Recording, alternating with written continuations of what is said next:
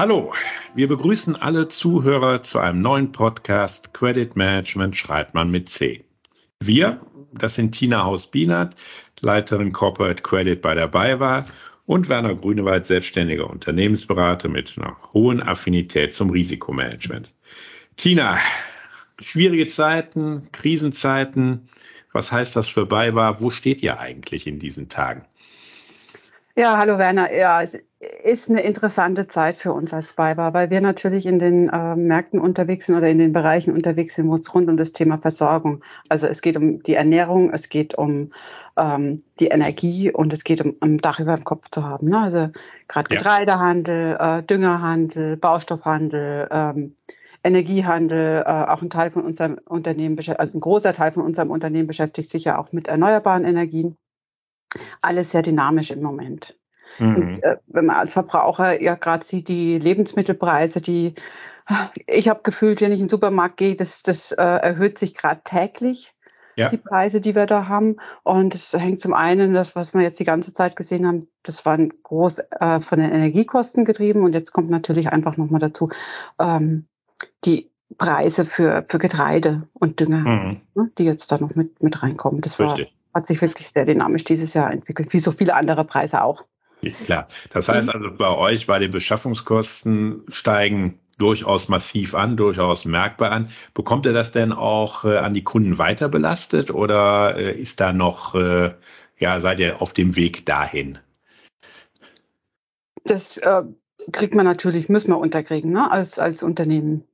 Ja, das heißt also im Endeffekt, ihr seid dabei, die Kostensteigerungen, die ihr im Einkauf auf der Beschaffungsseite habt, auch an eure Kunden weiterzugeben.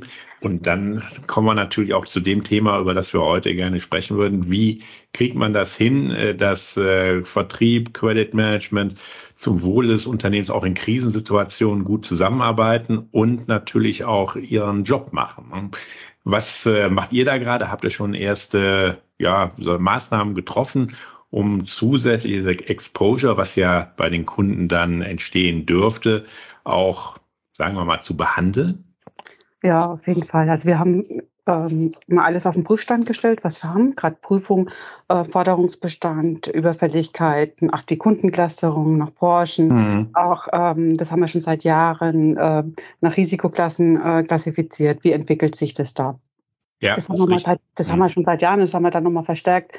Mit äh, Eintritt der Corona-Pandemie haben wir das nochmal verstärkt und haben dann festgestellt, okay, die, die Prüfmechanismen, die wir drin haben, die sind schon sehr gut was wir ja. da haben. Ne? Das muss man jetzt einfach dann auch nochmal äh, kommunizieren.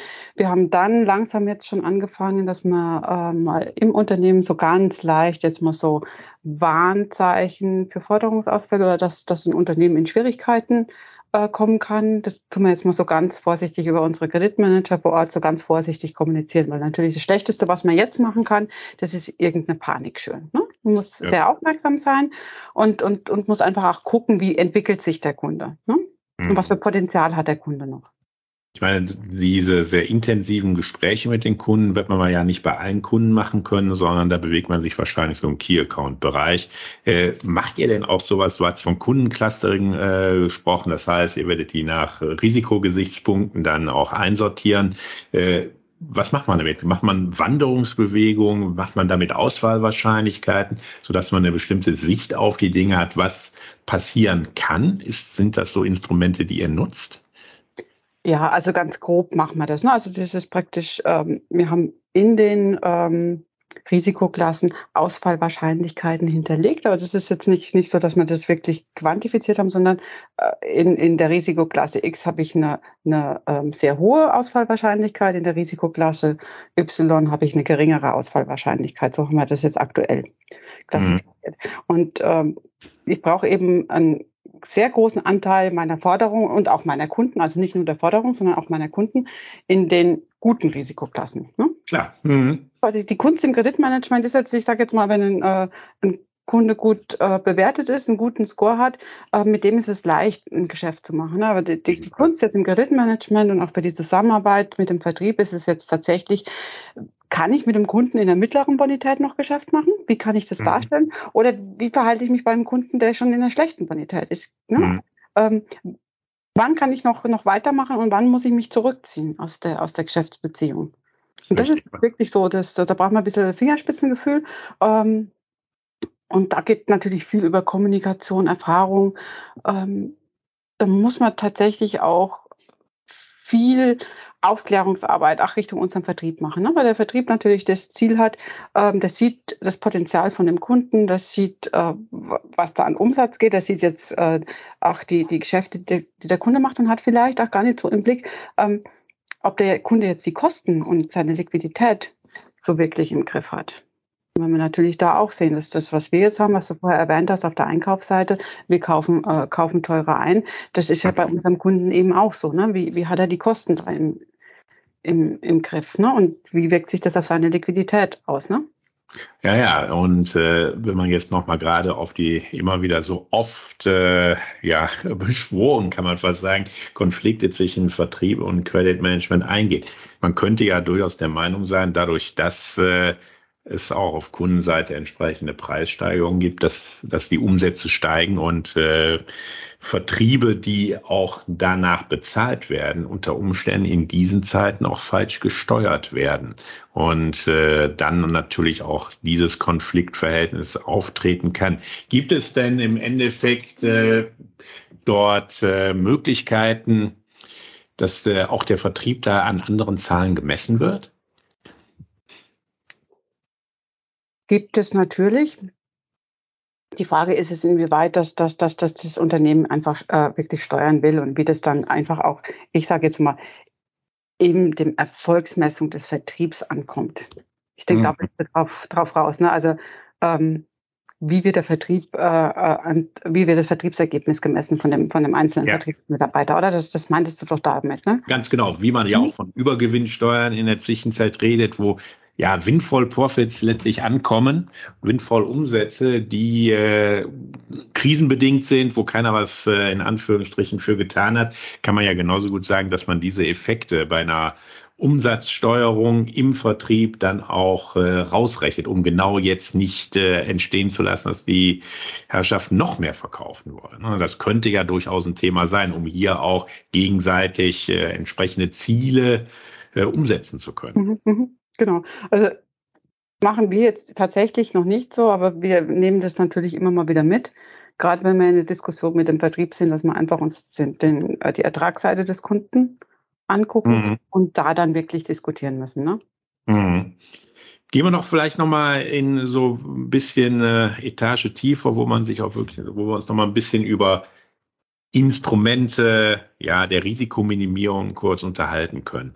Äh, man liest ja immer mal wieder Absicherungsoffensiven, gerade in äh, Krisenzeiten heißt äh, mehr Sicherheiten einfordern, weil das Exposure wächst, unter Umständen auch auf Vorkasse wechseln, um hier auch Risikobegrenzung zu schaffen mehr Informationen, die man äh, vom Kunden einholt, um auch laufend über die wirtschaftliche Seite des Kunden, gerade auch bei größeren Kunden mit einem höheren äh, Ausfallrisiko dort äh, informiert zu sein.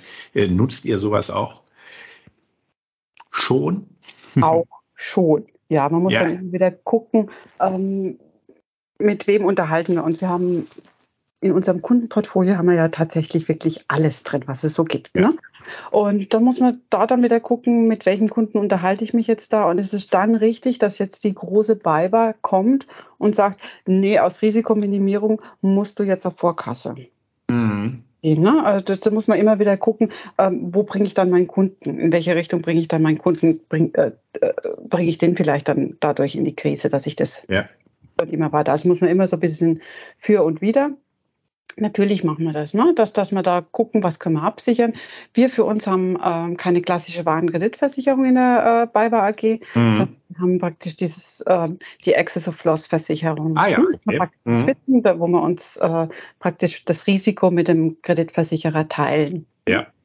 Da trägt man praktisch den einen großen Sockel äh, Risiko erstmal selbst und der Versicherer ähm, prüft ähm, die Kreditrichtlinie ähm, oder die Kreditpolicy des Unternehmens, auch die Kreditpolitik des Unternehmens, auch ähm, die Kreditvergabe und ähm, alles, was über dieses, diesen Sockel, den wir selbst tragen, herausgeht, trägt dann der Versicherer. Ist das denn so, haben die Versicherer auch schon erste Reaktionen gezeigt, vielleicht nicht direkt bei einer Excess of Loss, sondern äh, wo man auch schon mal über andere Kanäle hört, dass äh, eine gewisse Nervosität in dieser Branche um sich greift? Also ich fand es tatsächlich vor zwei Jahren, fand ich die Nervosität größer wie jetzt. Ich denke, man, man okay. ist jetzt ein bisschen, ein bisschen ruhiger, was man natürlich sehen will und das finde ich vollkommen in Ordnung als Versicherer, die ja auch ein großes Exposure haben, äh, dass die aktuelle Finanzzahlen vom Unternehmen haben wollen. Ja, ja, ja. Und das finde ich vollkommen in Ordnung. Also wenn man da ähm, großflächig Kredite rausgibt oder Versicherungssummen rausgibt, ähm, ist es tatsächlich total in Ordnung, dass man da ähm, die Finanzzahlen rausgibt. Wir stellen auch fest, dass die Finanzierungssituation für Unternehmen ähm, nicht mehr so einfach ist wie in den Jahren vorher. Da ja. kann man auch gucken, ja, vielleicht finden, wandert da einfach auch wieder mehr Risiko zum Kreditversicherer ab, ne? Weil die mhm. Situation ja jetzt über die Banken in den letzten Jahren sehr gut war. Das verändert sich jetzt gerade alles ein bisschen oder ist ein bisschen, ist ein bisschen, bisschen schwieriger. Da kann man jetzt mal gucken. Also kann ich mir gut ja, vorstellen, dass da auch einiges an Risiko an den, an den Warenkreditversicherer abwandert. Naja, man liest ja jetzt auch schon in der Presse, dass äh, zum Beispiel Vereinigte Kreditreform sagen, es könnte jetzt auch im Herbst, äh, wenn auch die Energiepreise richtig steigen, sowohl im privaten, das ist sowieso klar, als auch im unternehmerischen Bereich jetzt auch viele Unternehmen äh, halt in die Insolvenz gehen, gerade Unternehmen, die es nicht schaffen, auch auf der Energieseite vielleicht von Gas auf Öl, Photovoltaik oder ähnliche Alternativen umzuschwenken. Ich kann mir gut vorstellen, dass das auch wirklich zu einem ja, zu einem größeren äh, Ausfall führen könnte und auch zu vielen Insolvenzen führen könnte mit den entsprechenden Auswirkungen. Also das ist schon, finde ich, durchaus besorgniserregend. Ist sicher eine Herausforderung, vor der wir stehen. Das, was wir jetzt schon feststellen, ich denke, das stellt jeder so ein bisschen fest oder macht jeder für seinen eigenen Geldbeutel so ein bisschen, dass man, dass man sich wirklich hinterfragt, ist jetzt die Investition nötig als Verbraucher? Mhm, ja. Und das glaube ich, das wird jetzt, jetzt sind wir gerade, jeder ist noch im Urlaub, in den Sommerferien noch unterwegs, ähm, dass man danach, wenn man jetzt einfach die ganze Zeit ach, nicht, nicht so mobil sein konnte, dass man danach tatsächlich dann sagt, okay, und jetzt schnalle ich aber den Gürtel enger. Das kann ich ja, mir ganz gut vorstellen, bin fest davon überzeugt, dass es kommen wird. Und wir, wir stellen es ja auch jetzt schon fest. Ich habe gerade heute früh einen Artikel gelesen, Einzelhandel stellt es jetzt einfach auch schon fest. Also das, das, das kommt. Das wird kommen. Ne? Mhm. Heute wohnen ja in Köln der örtliche Strom- und Gasversorger auch jetzt auf der Gasseite fast äh, ja bisschen mehr als verdoppelt äh, die Preise und das wird sofort auf den Konsum niederschlagen. Das ist genau das Einzelhandelsumsätze und auch das zieht sich dann wie ein Rattenschwanz durch und ich glaube, äh, damit muss man rechnen und das könnte es durchaus wie eine Konjunkturdelle geben mit den nächsten Herausforderungen für Vertrieb und Kreditmanagement. Richtig. Richtig, richtig. Also wir stellen, auch, also wir stellen jetzt auch im Unternehmen schon fest, ähm, dass wir teilweise auch schon wirklich hitzig diskutieren müssen, ne? dass man einfach dann wieder mal äh, dann die, die Leute wieder zurückholen muss und sagen, hey, jetzt müssen wir einfach mal vernünftig drauf gucken, ne? was können wir ja. machen? Ne? Dass, dass man dann immer wieder sachlich bleibt und einfach dann mal ähm, ich glaube, ich habe schon öfters gesagt, im Kreditmanagement gehen wir einfach stur, einfach in der Bewertung von oben runter und gucken ja. uns das an. Und da, dann müssen wir einfach sagen, okay, das kommt jetzt unten raus. Ne? Und ähm, dann entscheiden, macht Sinn, macht es keinen Sinn. Ne? Oder unter welchen ja. Rahmenbedingungen kann es noch, kann's noch irgendwo Sinn machen. Und das ist natürlich immer wieder gar nicht so einfach, das dann rüberzubringen. Ja. Weil die Kunden im deren Auftrag ist es ja zu verkaufen und Umsatz zu generieren, wie du vorher schon so schön gesagt hast. Ne? Ja, ganz genau.